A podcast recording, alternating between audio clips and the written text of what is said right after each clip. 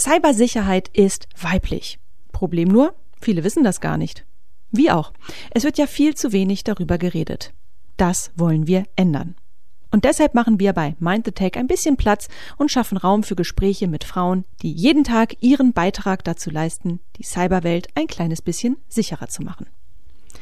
Ob in Verwaltung, Politik, Wirtschaft oder Lehre, sie alle leisten Großes. Und das wollen wir sichtbar machen. Im Gespräch wollen wir erfahren, was sie antreibt, wo sie herkommen und wo sie hinwollen. Warum wir das tun? Weil eine diverse digitale Welt im wahrsten Sinne des Wortes diverse Geschichten braucht. Und genau diese wollen wir hier erzählen, beziehungsweise erzählen lassen von denjenigen, die sie prägen. Von Frauen für Frauen und all jene, die es interessiert. In diesem Sinne herzlich willkommen bei der Liga der außergewöhnlichen Cyberfrauen.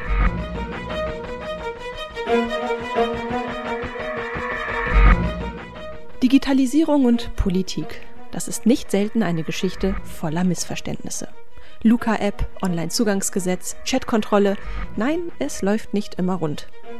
Eine, die erreichen will, dass sich Digitalpolitik richtig anfühlt, ist Anke Domscheit-Berg. Nicht nur ist sie netzpolitische Sprecherin der Fraktion Die Linke im Bundestag, auch als Aktivistin und Publizistin legt sie immer wieder den Finger in die digitale Wunde. Ihre Handschrift hingegen ist klar feministisch. Und genau hierzu haben wir mit ihr gesprochen. Was jetzt folgt, ist eine veritable Lehrstunde in Digitalpolitik und nicht zuletzt Female Empowerment.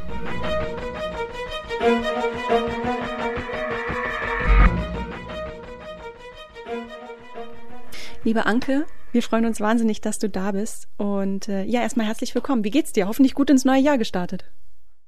Sagen wir mal so, letzte Woche ging es mir noch bescheiden, aber diese Woche geht es mir richtig gut. Das klingt doch gut. Mhm. Beste Voraussetzung für eine Aufzeichnung heute. Ähm, ich möchte dir zu Beginn gerne eine kleine Anekdote erzählen. Zum Einstieg, als ich meinem Sohn, der ist 13 Jahre alt, vor ein paar Wochen erzählt habe, dass wir heute dieses Interview mit dir führen werden, da hat er mich angeguckt, kurz die Stirn gerunzelt, zum Fernseher gegangen, YouTube angemacht, sucht, sucht, sucht und holt oder macht diese eine sehr bekannte Rede von dir an. 13-jährige Jungs kennen mich. Bin schwer beeindruckt. Ja. Es ist äh, vielleicht für die HörerInnen, die es nicht erkennen äh, oder wissen, welche Rede ich meine. Es ist die legendäre Rede, wo du einsteigst und einfach nur bloße Zahlen oder Zahlenketten aufzählst, gefühlt minutenlang. Diese Maßnahme hast du damals ergriffen, um zu sensibilisieren im Bundestag für die fehlende Kreativität und damit auch fehlende äh, Sicherheit bei der Vergabe der eigenen Passwörter. Das war so deine. Das hat aber nur funktioniert, weil es nicht nur Zahlenkolonnen waren. Das stimmt. Aber damit ging die los, äh, die Rede. Ja, ja. Er wusste halt sofort, was er anmachen soll bei YouTube, als ich deinen Namen gesagt habe. Das war so ein direkter Impuls. Ich, ist das nicht 13? irre, wie man es schafft, sich im, ja, seinen Platz im Kopf der Jugend von heute zu sichern? Vielleicht sollte ich doch mal einen TikTok-Account aufmachen. Warum nicht? Ja. Ähm, ich fühle mich geehrt und geschmeichelt, ja. Ähm, Anke, in unserer Interviewreihe die Liga der außergewöhnlichen Cyberfrauen ist es Usus, dass sich unsere Gästin einmal mit eigenen Worten vorstellt, also erzählt, was sie beruflich so macht, wo sie fachlich herkommt. Ich schäme mich fast schon ein bisschen, dich darum zu bitten, weil ich mir denke, wer kennt dich nicht? Äh, dennoch würdest du es vielleicht für uns einmal kurz tun? Anke Domscheit-Berg, digitalpolitische Sprecherin der Linksfraktion im Bundestag, bin dort Obfrau im Digitalausschuss, mache aber auch noch stellvertretendes Mitglied im Entwicklungshilfeausschuss, bin im Bildungs- und Forschungsausschuss stellvertretend drin und bin auch noch zuständig äh, für zwei Gremien. Für die IUK-Kommission, dort auch als Obfrau. Das ist die Kommission im Bundestag, die sich mit der IT im Bundestag beschäftigt. Und ich bin ähm, im Beirat der Bundesnetzagentur, wo ich die Telekommunikationsthemen für die Linksfraktion vertrete. Ich komme aus Brandenburg. Ich habe mich zwischendurch, wie viele andere, zum äh, Mauerfall junge Frauen auch viel herumgetrieben im Rest der Welt und auch in Westdeutschland. Aber seit vielen Jahren bin ich wieder zurück in Brandenburg, wohne jetzt in Fürstenberg an der Havel, kurz vor MacPom. Und ähm, habe sehr viele verschiedene berufliche Stationen hinter mir. Ich habe ja äh, in der DDR noch freie Textilkunst studiert, sozusagen der direkte Weg zum Cyber-Cyber. Ähm, das kannten wir damals ja noch nicht mal als Wort. Und ja, musste mich dann neu orientieren. Das war auch für ganz viele, ich war 21, das war ähm, für viele so, dass man sich dann nochmal neu orientieren musste. Irgendwas, was nicht so brotlos ist wie Kunst und habe dann internationale Betriebswirtschaft in Hessen und in England studiert und bin aufgrund diverser äh, Zufälle und weil ich gar keine Ahnung hatte, was das ist, als ersten Arbeitgeber bei einer Unternehmensberatung gelandet. Und das war zufällig eine IT-Unternehmensberatung. Am ersten Arbeitstag hieß es so, jetzt lernen wir mal programmieren. Das hat mich sehr schwer geschockt und war null meine Absicht. So bin ich eigentlich aus Versehen bei der IT gelandet.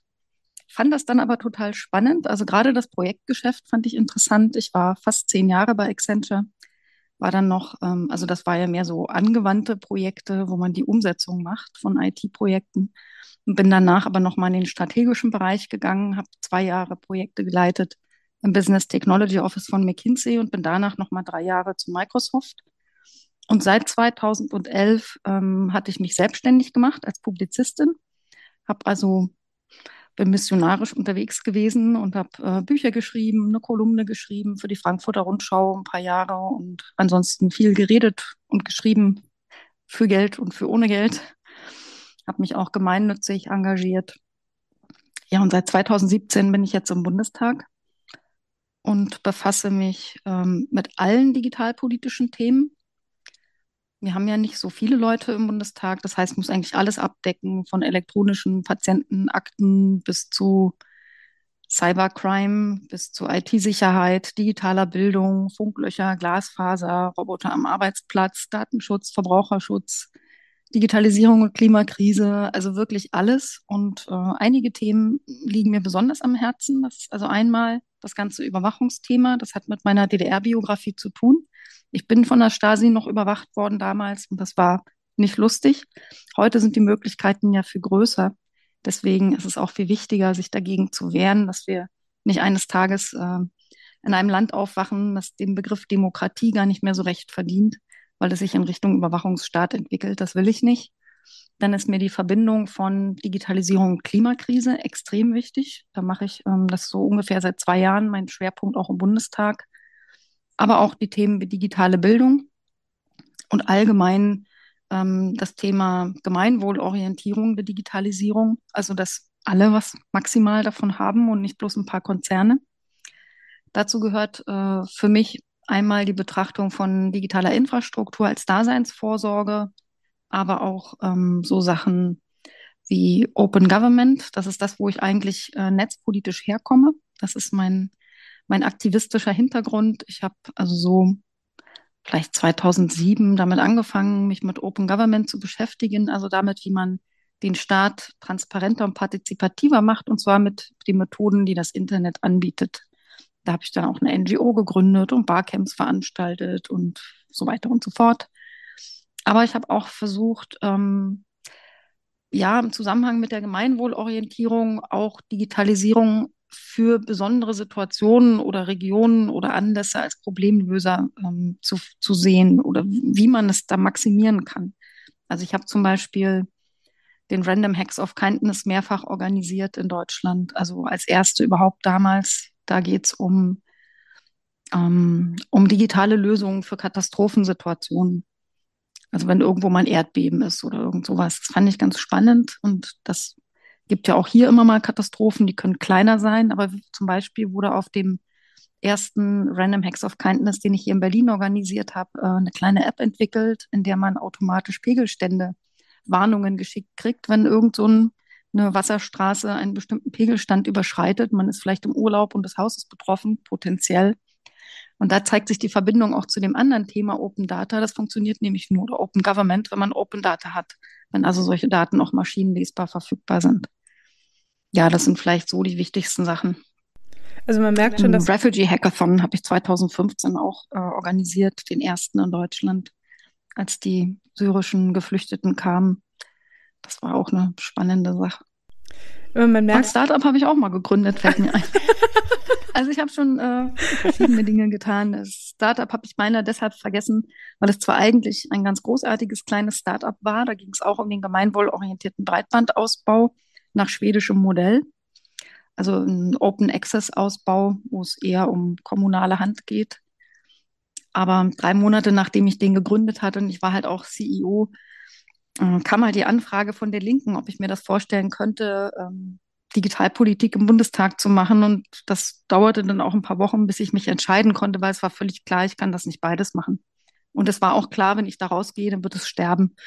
Und das äh, ist dann auch gestorben, nachdem ich weggegangen bin. Das war sehr schade, aber es gab dazu keinen Ausweg in der Situation. Es war ein Entweder-Oder. In der Situation haben mich vielleicht das ganz kurz noch drei Dinge getrieben, ähm, Ja zu sagen zu dem Angebot. Ich hatte eigentlich null Bock auf Parteipolitik. Ich war auch nicht Mitglied der Linken.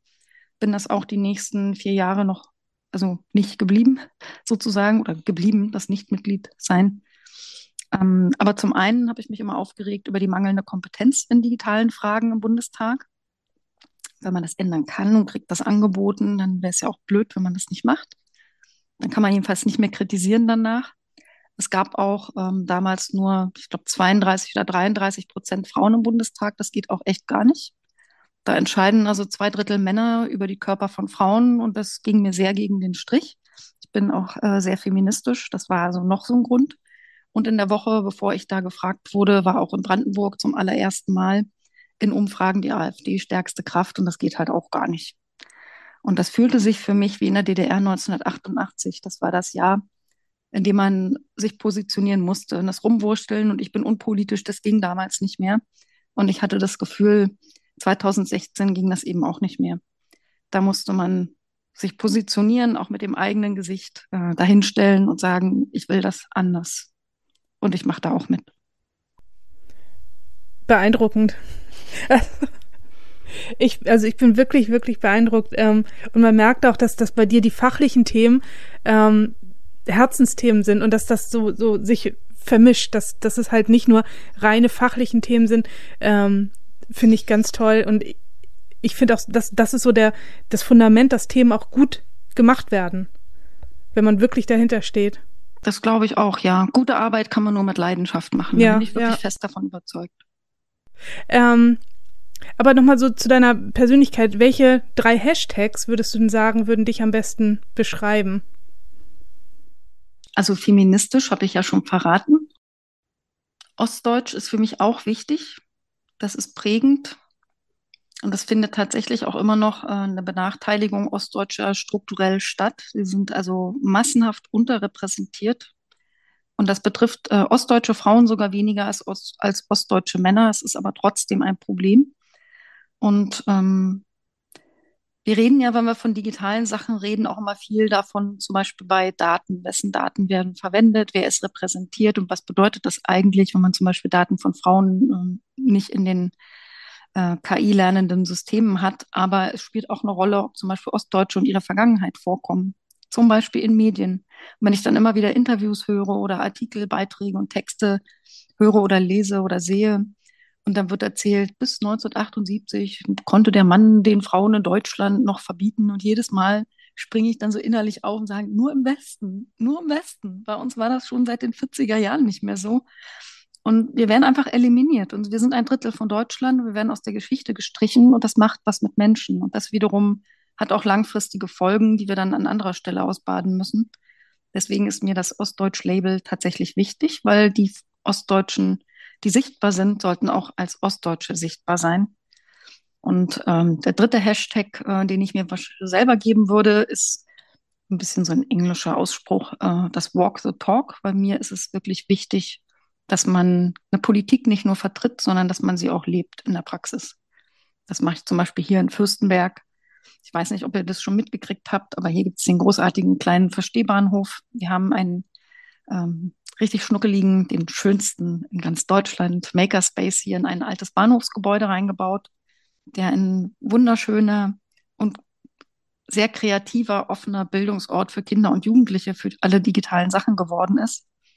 Da gibt es also nicht bloß 3D-Drucker, da gibt es auch richtig tolle Lasercutter und Plotter und Drucker, wo man seine eigenen T-Shirts machen kann. Es gibt äh, gute Grafiktablets, wo man Designs machen kann, die man dann umsetzen kann auf irgendwas. Es gibt einen ganz tollen Podcast-Tisch, an dem Grundschüler äh, Podcasts machen und es gibt ein digitales Klassenzimmer im Keller mit einem sehr schön ausgestatteten Video- und Tonstudio.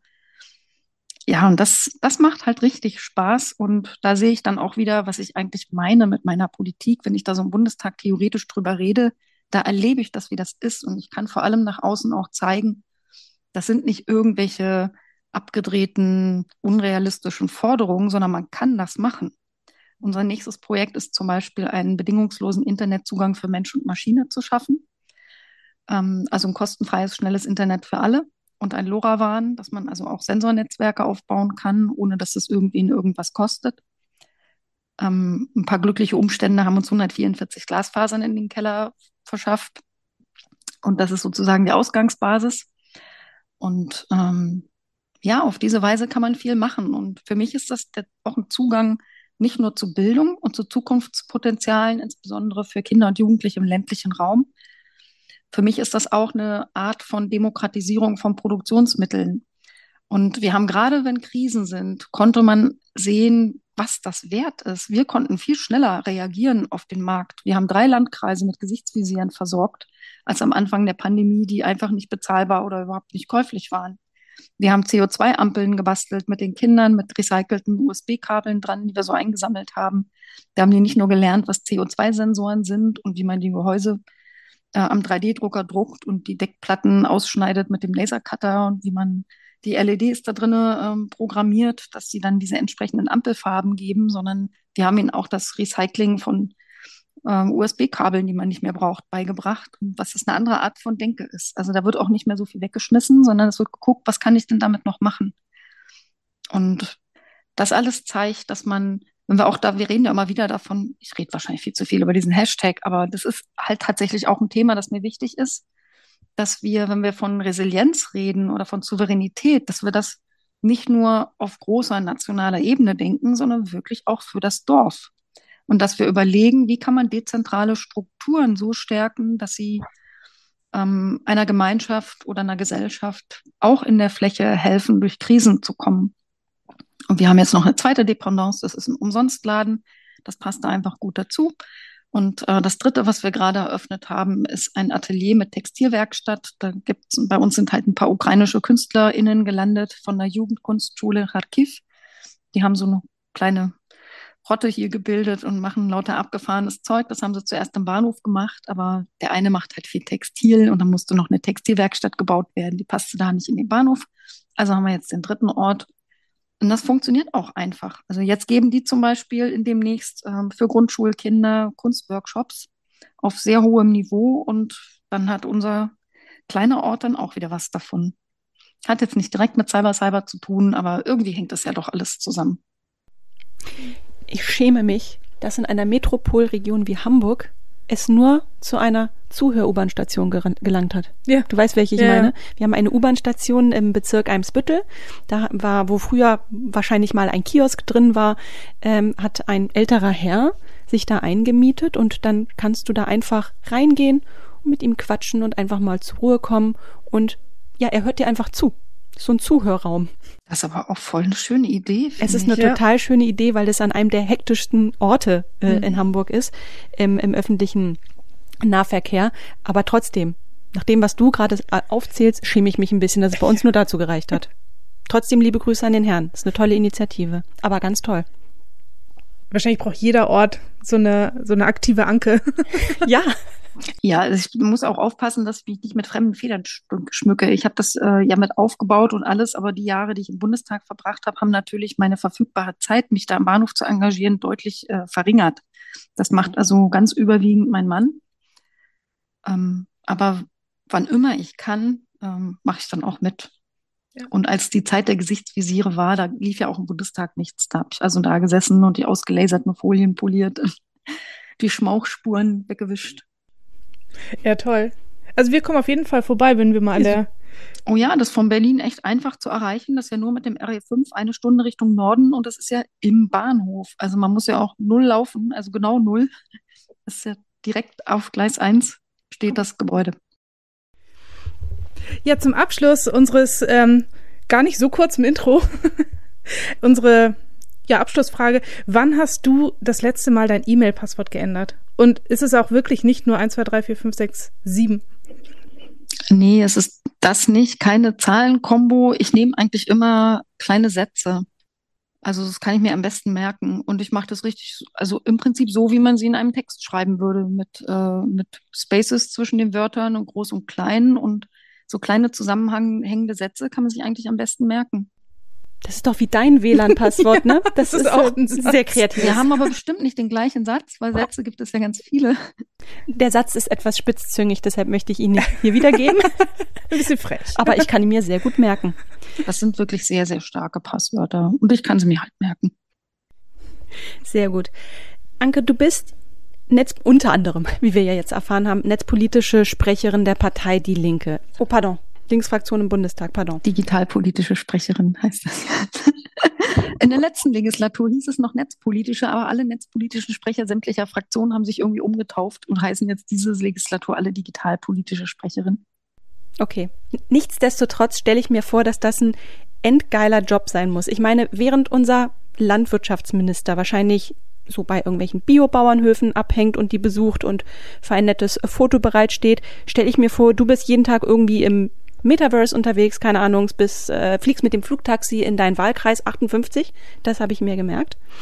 Ähm, falls ich mit dieser Annahme jetzt nicht ganz richtig liegen sollte, was ich mir kaum vorstellen kann, wie sieht er denn eigentlich aus, so dein typischer Arbeitsalltag? Gibt's den überhaupt? Gibt's den typischen Arbeitsalltag bei dir? Ja, die Frage, gibt's den überhaupt, ist völlig berechtigt. Ähm, Im Prinzip kann man die Wochen, die man so hat als Bundestagsabgeordnete, in zwei Kategorien einsortieren. Das sind entweder Sitzungswochen oder das sind nicht Sitzungswochen. Und ähm, die Sitzungswochen haben eine gewisse Struktur. Und die ist, glaube ich, sogar in allen Fraktionen für alle Abgeordneten so ganz grob gleich. Also am Montag hat man so mal interne Termin, äh, interne Teammeetings. Also quasi meine eigene Teamrunde mache ich da mit meinem Team. Arbeitsgemeinschaften tagen da, zum Beispiel die AG Digitalisierung der Linksfraktion. Ähm, es finden da auch bestimmte Gremienmeetings äh, statt, zum Beispiel die Bundesnetzagentur tagt am Montag, aber auch wenn es eine Enquete-Kommission gibt, wie in der letzten Legislatur, war ich in der Enquete-Kommission Künstliche Intelligenz, die hat auch mal Montagnachmittag getagt. Das ist also der Montag. Und äh, Dienstag ist dann der Vormittag, äh, der Tag der Arbeitskreise. Das ist also nicht nur kleine Arbeitsgemeinschaft ein Thema, sondern Arbeitskreise sind mehrere Themenfelder zusammengruppiert, wo man im Prinzip Fraktionsarbeit vorbereitet.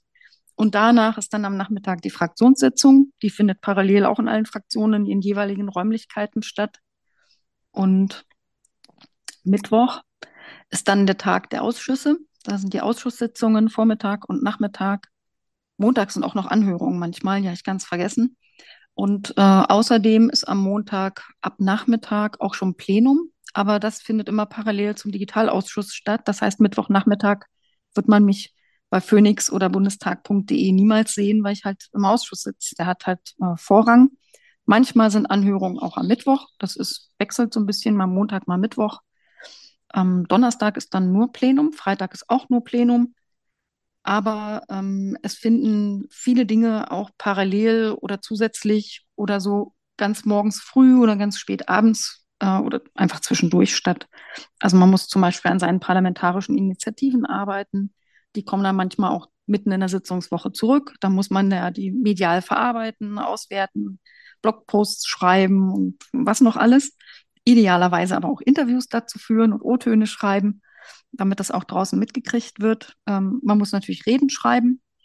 Manchmal erfährt man von einer Rede zwei Tage, bevor man sie halten muss. Und da ist ja genau das Programm, das ich gerade schon beschrieben habe. Das heißt, da muss man sich dann auch mal ausklinken, zum Beispiel aus dem Plenum und parallel an der Rede rumschreiben. Ähm, man kann auch Besuchergruppen kriegen aus dem Wahlkreis, die tauchen dann auch in ähm, Sitzungswochen auf und haben dann quasi so einen Stundenslot bei ihrem eigenen Abgeordneten gebucht, wo man dann der Gruppe irgendwelche Sachen erzählt über die Bundestagsarbeit. Also das, was ich jetzt gerade mache, so ähnlich läuft es da auch in der Besuchergruppe. Dann gibt es noch ähm, sogenannte Parlamentariergruppen, die tagen auch in Sitzungswochen. Ich bin zum Beispiel in einer Parlamentariergruppe der Andenstaaten wo man dann also freundschaftliche äh, Beziehungen zu den Parlamenten dieser anderen Länder pflegt oder auch zu den Ländern selber. Und es gibt äh, auch eine Parlamentariergruppe Alternativer Nobelpreis, in der ich drin bin. Ja, und, die, und dann die Kommission, die IOK-Kommission, die tagt dann immer ganz, ganz früh oder spät, an manch Dienstag oder Donnerstag meistens. Und dann gibt es halt diese anderen Wochen, die Nicht-Sitzungswochen, die man eigentlich Wahlkreiswochen nennt, aber realistisch betrachtet, also kann zumindest ich nicht jede Wahlkreiswoche im Wahlkreis sein, das schaffe ich gar nicht. Das ist äh, besonders bedauerlich, weil ich ja offiziell im Wahlkreis 58, das ist der Landkreis äh, Oberhavel und ein Stückchen vom Landkreis ähm, Havelland, da stand ich auf dem Wahlzettel, da haben mich die Menschen wählen können, aber wir sind nur zwei linke Abgeordnete aus Brandenburg. Das heißt, wir haben uns wie die Kolonialisten in Afrika im Prinzip Brandenburg aufgeteilt, eine Linie so quer durch. Und ich habe also den wunderschönen Norden und noch ein paar Zipfel dran gehängt und bin zuständig für eine Million WählerInnen. Ich habe also ähm, die sch besonders schöne Gegenden von Uckermark bis Prignitz, aber natürlich auch mein Oberhavel. Da fliegt noch kein ähm, Flugtaxi rum. Mir ist noch keins begegnet und in Wahlkreiswochen besucht man natürlich auch vor Ort alle Arten Einrichtungen. Was mit zu den spannendsten Sachen gehört, das ist also ein echtes Privileg, das man als Abgeordnete hat. Man kann angucken, worauf man Bock hat. Also ich suche mir eigentlich aus, was ich sehen will. Ich kriege auch mal eine Anfrage, aber meistens suche ich es mir aus. Und dann kommt ähm, fast nie eine Absage, kann mich daran nicht erinnern, dass irgendeiner gesagt hat, nee. Und dann hast du so Sendungen mit der Maus und kannst angucken, was du willst. Also ich habe schon alles angeguckt, von Müllsortieranlagen bis zu Hochvakuum, Kleinstunternehmen bis äh, eine riesengroße Pillenfabrik in Oranienburg. Da habe ich also wie bei der Sendung mit der Maus zugeguckt, wie in riesigen Maschinen Pillen gemacht worden sind, also Tabletten, ja. War echt super spannend. Aber ich gucke, ich besuche auch eine Alpaka-Farm und ähm, ich weiß gar nicht, ob ich das hier verraten darf, aber ich spinne ja auch. Also ein bisschen analogen Ausgleich braucht man. Ich, ich stricke und ich häkle, aber ich spinne vor allem mein eigenes Garn. Und ich spinne alles, äh, was Fell hat. Auch Hunde übrigens. Ich habe auch schon Hunde- und Katzenfell versponnen, aber eben auch brandenburgische Alpaka. Und ähm, da habe ich dann ein bisschen Alpaka-Wolle gekauft, frisch aus dem Schuppen. Ja, also sowas findet da auch statt. Und in den Nichtsitzungswochen finden eben auch Delegationsreisen statt. Der Digitalausschuss, aber auch der Entwicklungshilfeausschuss, der sogar insbesondere, die fahren auch äh, mehrfach ins Ausland. Wir waren mit dem Digitalausschuss gerade vor kurzem in Südkorea und in Japan. Da kann man ja schon einiges lernen, auch für Deutschland. Also wir wissen ja vieles auch schon, muss man fairerweise sagen. Aber äh, trotzdem kann man da immer eine Menge mitnehmen. Man trifft dann die Counterparts der anderen Parlamente, also die jeweiligen Digitalausschussleute von dort, die Digitalminister, die es meistens gibt. Und ähm, dann besuchen wir auch so Smart City-Projekte oder einfach die Dinge in Praxis, die man angucken kann. Das ist wirklich spannend. Aber es gibt auch, weiß ich, Klausurtagungen, Konferenzen, natürlich auch parlamentarische Initiativen. Nur in Sitzungswochen schafft man das nicht, sich darum zu kümmern. Ähm, das sind schriftliche Fragen, das sind kleine Anfragen. Bürgerpost muss ich auch machen. Ja, also da ist die Zeit schnell voll und selbst wenn man sich Pläne macht, die sind sehr volatil. Also das ist ein bisschen mit das Anstrengendste auch, dass sich sehr viel und sehr kurzfristig ändert. Also man muss auch ständig Content-Switches haben, also wo man erst das eine Thema und dann ein komplett anderes. Bei mir ist ja alles drin. Also die Bandbreite habe ich schon mal angesprochen. Das macht es für mich auch interessant, aber es ist schon auch ziemlich stressig, wenn man so immer den Schalter umlegen muss von einem Thema auf ein komplett anderes Thema. Jetzt verstehe ich auch, warum äh, ich auf deinem Instagram-Kanal ein ganz ähm, interessantes Video eines Kuhscheiße-Roboters gesehen habe. Ja, ich besuche ja auch Biobauernhöfe, aber ich suche mir dann welche aus, die ein bisschen interessanter sind. Das war nämlich so ein Innovationsbio. Und da gab es den Kuhscheiße-Roboter. Der war richtig, richtig toll, ja. Der hat mich fasziniert. Und die hatten auch einen Melkroboter, der war auch total irre. Da sind die Kühe echt von ganz alleine hingegangen und haben sich so gedacht, ach, jetzt könnte ich mal wieder gemolken werden. Dann haben die sich da hingestellt. Dann hat der Roboter sofort, ich weiß nicht, ob der eine Gesichtserkennung oder eine Zitzenerkennung hat, keine Ahnung, Biometrie der Zitze vielleicht. Auf jeden Fall erkennt der Roboter genau, welche Kuh das ist, stellt fest, warst du schon mal in den letzten sechs Stunden da? Ja, okay, dann kannst du wieder gehen, du wirst jetzt nicht gemolken. Oder aber du warst in den letzten sechs Stunden nicht da, okay, komm, gib Zitze her. Und dann wird quasi jede der vier Zitzen angedockt, wird separat gemolken. Also die Zitze, die früher fertig ist, die wird auch früher losgelassen. Und während die Milch rausgeht, das kann man an durchsichtigen Schläuchen sehr schön sehen. Ich, hab, ich hasse Milch übrigens, aber dieser Melkroboter war echt mega geil. Dann sah man die Milch dann reinfließen und dann hast du also ein großes Display und da siehst du genau, so viel Prozent dieses, jenes drin, so und so viel das drin, die Temperatur hat die Milch. Also es hat es sofort analysiert und kannst im Prinzip sofort auch erkennen, geht es der Kuh gut oder nicht. Und die ist komplett freiwillig dahingegangen, die ist dann wieder weggegangen. Es gab natürlich auch so einen Kratzroboter, ja, da sind die, hinge sind die Schlange gestanden. Auch beim Melkroboter haben sie übrigens auch Schlange gestanden. Die haben echt so zwei, drei Kühe hintereinander gestanden und gewartet, bis sie dran sind und die Melkmaschine frei ist. Also das hat so ein bisschen mein Bild von, von der Kuhhaltung ein wenig verändert. Ich dachte, es ist für die immer Mist, aber die sahen echt nicht aus, als wäre das für die unangenehm. Die sind gerne melken gegangen und diesen Rückenkratzroboter, den fanden die besonders toll. Und ich finde es toll, wie du dich für alle Themen, auch für Kuhscheiße-Roboter, so ähm, ihr begeistern. begeistern kannst. Genau, das Wort fehlt mir gerade. Das ist doch auch mega cool. ja, finde ich auch. Wir haben ja auch einen Staubsaugerroboter bei mir im Haus und das war echt so ähnlich. Der war einfach nur größer und hat mit feuchteren Dingen zu tun gehabt, aber ansonsten war das gleiche Prinzip. Ja, du kämpfst ja auch eben mit diesem, mit diesem Engagement, mit, mit dieser Begeisterung für, für Themen wie ja Verbesserung des Zugangs für marginalisierte Gruppen, für die Souveränität für NutzerInnen und auch gegen die Chatkontrolle. Ähm, vielen Dank dafür an der Stelle. Und von außen betrachtet drehen sich halt diese Diskussionen immer wieder im Kreis. Ne? Und wie schaffst du es da, trotzdem motiviert zu bleiben? Also manchmal ist das nicht so einfach, aber es hilft, wenn man eine grundoptimistische Natur hat und die habe ich. Das heißt, für mich sind die Gläser eigentlich immer halb voll.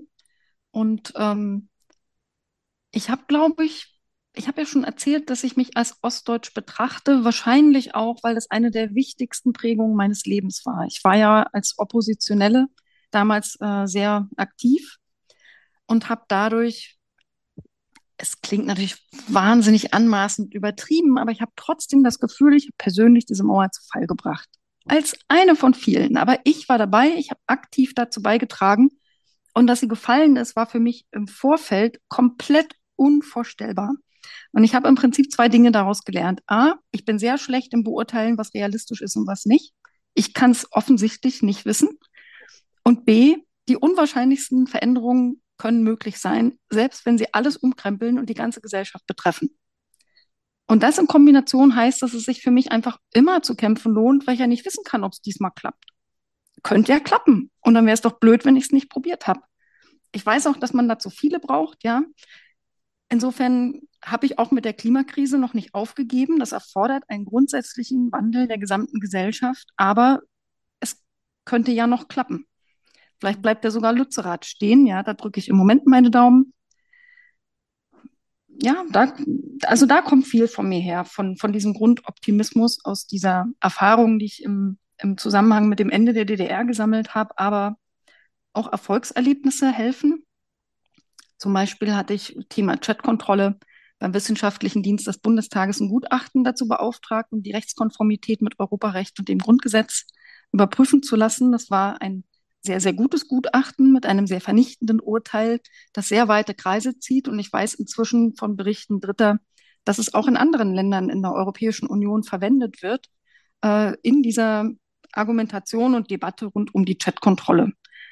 Ich hoffe, auch das wird irgendwann ein Erfolgserlebnis, dass die nicht so kommt, wie sie aktuell entworfen ist. Das wäre also ganz furchtbar gruselig. Ähm, aber gerade wenn man in der Politik das Gefühl hat, man arbeitet nicht nur für den Papierkorb, sondern selbst als Oppositionelle kann man Dinge beeinflussen und verändern und nicht nur, wie Giese sagt, den Zeitgeist prägen.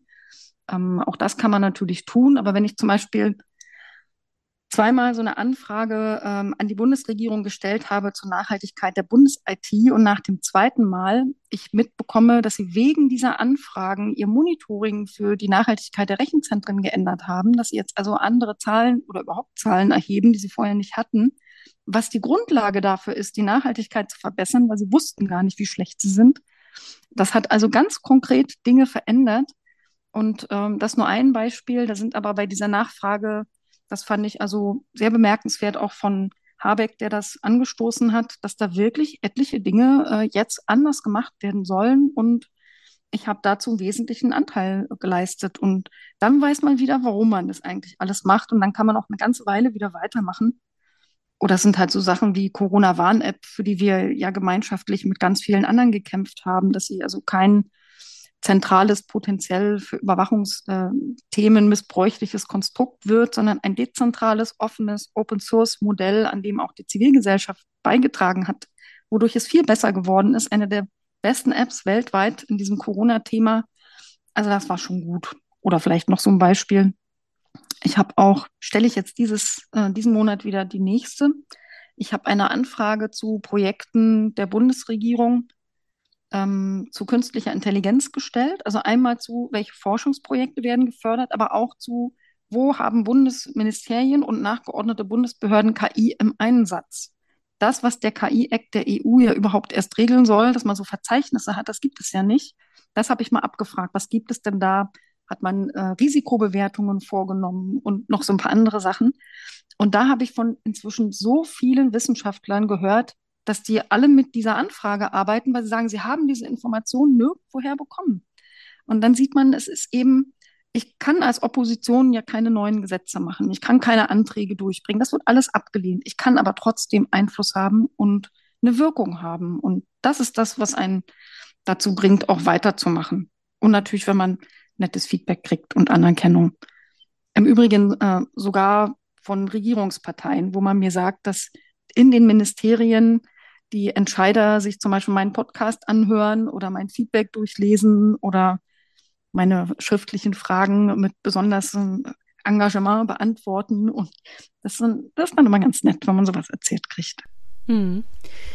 Ähm, zwei Werte, die dir, glaube ich, sehr wichtig sind und auch direkt ineinander greifen, sind zum einen Transparenz, aber auch Präsenz. Also du twitterst äh, sehr viel, du bist sehr engagiert auf Twitter, generell in den Social Media. Du hast deinen eigenen Podcast, wie du es ja eben auch äh, angeteasert hast, den ADB-Podcast, ganz kurz, Werbung, Ende. Und du trägst ganz oft, jetzt nicht in diesem Moment, aber sehr gerne einen knallroten Hut, manchmal auch eigentlich immer was Rotes. Wollte gerade sagen, jetzt ist es ein roter Pulli, manchmal auch noch eine rote Strumpfhose.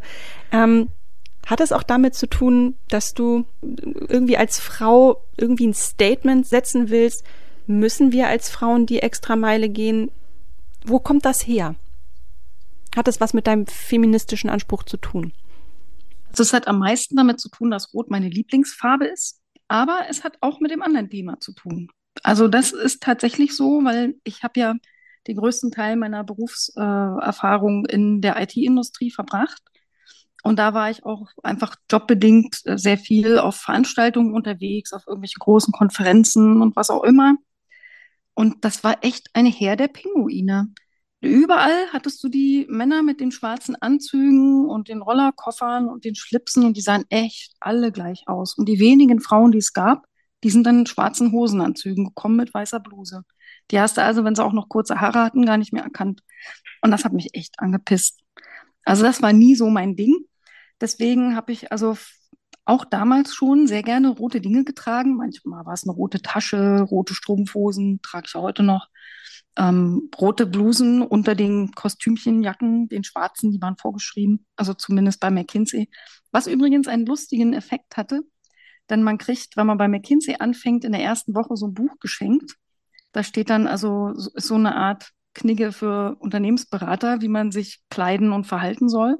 Und da steht also drinne schwarzes Kostümchen oder Hosenanzug und glaube hellblaues Bluse drunter. Meine war halt knallrot. Und dann wurde ich tatsächlich angesprochen vom damaligen Deutschlandchef von McKinsey, von Jürgen Kluge, der mir also direkt gesagt hat, das mit den roten Hemden, das geht gar nicht. Das ist viel zu auffällig und das macht man nicht bei McKinsey. Und ich habe halt so Schulter gezuckt und weiter meine roten Hemden getragen, weil ich dachte, ich lasse mir doch nicht vorschreiben, was ich anziehe, solange es sauber ist und ordentlich. Ja, wo ist das Problem? Also kundenseitig gab es nie ein Problem damit. Und wenn man so ein bisschen was, also einmal, man soll sich natürlich nicht gegen den eigenen Strich anziehen. Ne? Also es muss der eigenen Identität entsprechen. Das war bei mir aber so, und ich habe, glaube ich, auch durch das Kunststudium schon so eine gewisse Nähe zum Individuellen und ein bisschen, sagen wir mal, kreativ Andersartigen. Das hat man da schon so ein bisschen mitgekriegt. Aber ich habe auch sehr schnell den Nebeneffekt äh, mitbekommen, nämlich, dass man, wenn da so tausend Leute im Raum sind und es sind alles Pinguine und du bist der einzige Mensch mit einer roten Tasche oder einer roten Bluse, du wirst echt unter tausend Leuten sofort wieder erkannt und wieder gesehen und gefunden.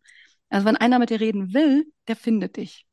Du wirst aber vor allem auch wiedererkannt bei anderen Gelegenheiten. Und es ist soziales Kapital, auch im, ähm, im beruflichen Kontext, wenn man auf dem Radarschirm von Leuten ist. Und wenn man markanter ist und erkennbarer, wiedererkennbarer ist, taucht man eher auf Radarschirm auf. So ein Pinguin geht unter.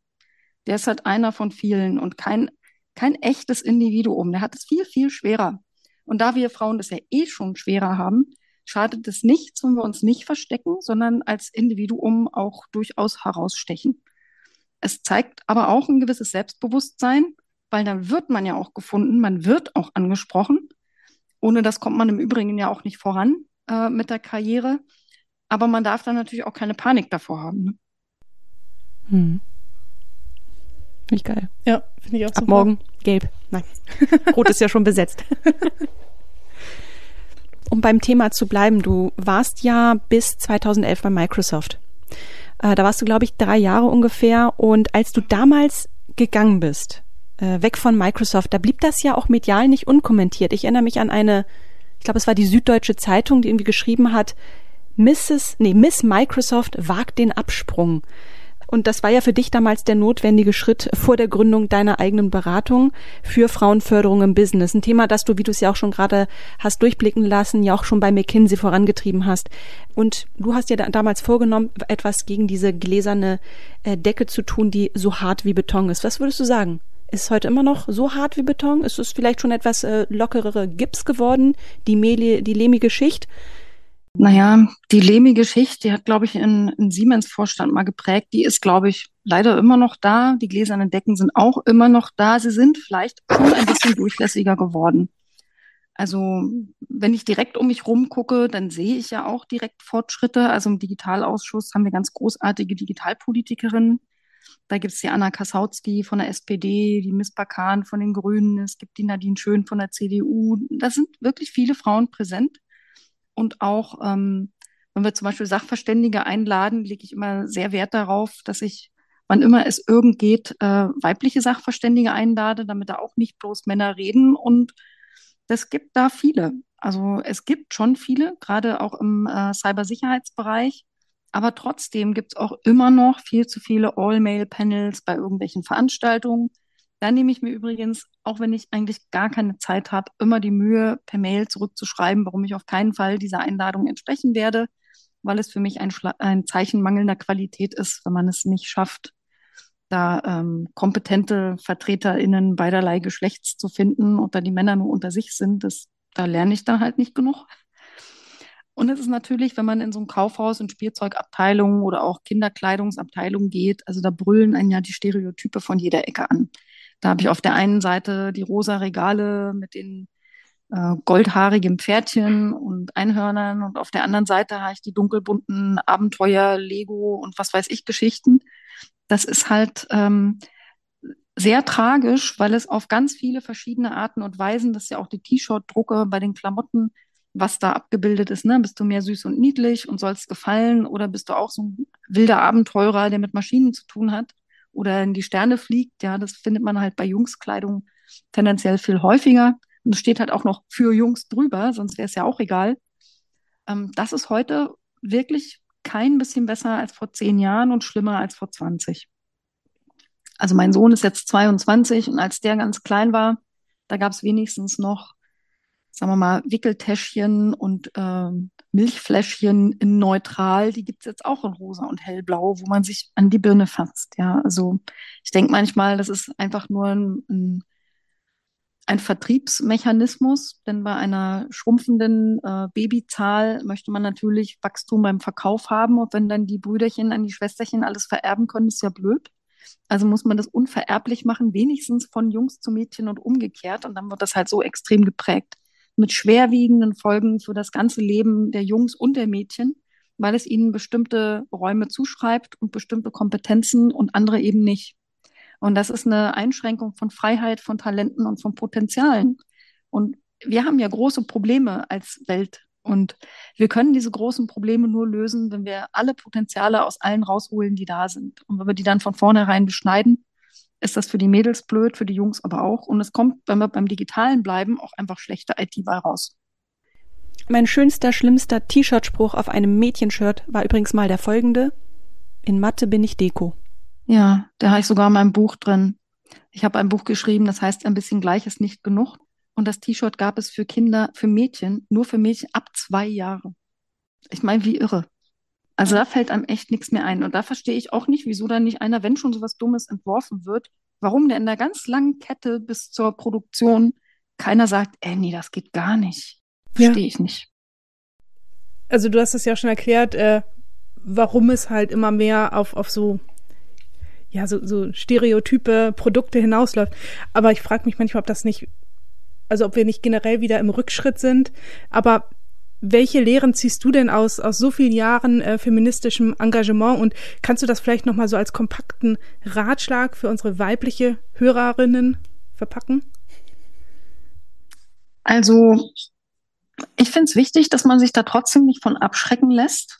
Also ich habe auch in meiner äh, beruflichen Karriere immer wieder mit diesem, ich wurde indirekt mit den Stereotypen konfrontiert, indem man mir zum Beispiel, äh, ich am Abend von Projekten vorgeladen worden bin vom Kundenchef und der mich dann einfach wie so mündliche Prüfung Sachen abgefragt hat, so aus dem IT-Bereich, die gar nichts mit dem Projektgeschäft zu tun hatten, hat er bei niemand anderem gemacht. Nach vier Wochen war er zufrieden und hat dann meinem McKinsey-Chef gesagt, ja, sie hat ja doch Ahnung von IT. Und das war so ein ganz klassischer Fall von, ähm, man hat eine Kompetenzabschreibung, während Männer eine Zuschreibung haben. Die haben sich ja auch vorher beschwert, warum eine Frau als Projektleiterin kommt und kein Mann. Das haben die also echt, wollten mich erst gar nicht haben. Und danach kam dieses Prüfungsgedöns. Sowas gibt es, glaube ich, in ähnlicher Form auch heute noch sehr verbreitet. Und Frau sollte sich davon schlicht nicht abschrecken lassen. Wir sind dann halt auf einen Saurier gestoßen, aber wir werden diese Saurier überleben.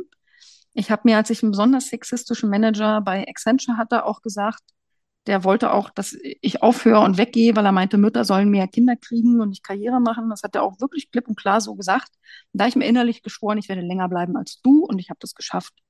Also man sollte sich äh, von Sauriern nicht den Beruf madig machen lassen und sich auch nicht einreden lassen, man hätte da keine Ahnung. Und am allerhilfreichsten ist es dafür, da nicht drauf reinzufallen. Man fängt ja an, an sich zu zweifeln, ja, wenn man so eine subtilen Botschaften kriegt, dass man da nicht hingehört oder das nicht kann. Ähm, am hilfreichsten ist es, sich mit anderen Frauen in der IT zu vernetzen. Und es gibt so coole Frauen. Und wenn man dann von denen hört, dass es völlig ähnliche Geschichten an unterschiedlichsten Orten sind, spätestens dann versteht man, dass es gar nichts mit einem selber zu tun hat. Das ist also wirklich, das kann man dann wenn man das nächste Mal hört, macht man die Schublade auf, Stereotyp rein, Schublade zu und alles ist gut. Dann perlt das ab, man wächst sich so eine kleine Teflonschicht und macht Karriere. Oder das, worauf man Bock hat. Damn. ja, wir haben heute über Pinguine gesprochen, sind rübergewandert zur Chatkontrolle und Kuhscheißroboter hatten auch ihren Platz bei uns in diesem Gespräch. Also hätte ich nicht gedacht, als wir angefangen haben. Ich bin overwhelmed, muss ich sagen und möchte mich an der Stelle schon mal ganz herzlich bedanken für dieses tolle Gespräch. Es war mir ein Vergnügen. Ja, es war wirklich, wirklich toll. Hast du noch famous last words, Katrin? Nee, heute nicht. Nee. Ja. Kann ich euch noch einen Fortschritt erzählen, der mir heute aufgefallen ist? Weil Sehr ich gerne. war auf der Suche nach einem, es ist immer noch so schlimm wie früher, und habe deshalb bei Google eingegeben, äh, bei Google Translate Programmer und habe geguckt, was bei Deutsch steht. Da hat also früher immer der Programmierer gestehen. Da stehen jetzt echt zwei Varianten. Der Programmierer und darunter steht die Programmiererin. Ich dachte echt, boah, wie geil ist das denn? Und dann dachte ich noch, Google, ich krieg dich, so geil bist du doch nicht. Und dann habe ich nämlich, bin ich auf die Bildersuche gegangen und habe IT-Fachkraft eingegeben und dachte, ha, Enter, jetzt werde ich lauter Männer sehen. Und ich habe locker 50-50 Frauen gesehen. Das habe ich noch nie erlebt vorher. Das war echt heute das erste Mal. Also es verändert sich ein bisschen was. Wir sind auf dem Weg. Mhm. Vielen Dank, Anke. gerne, gerne.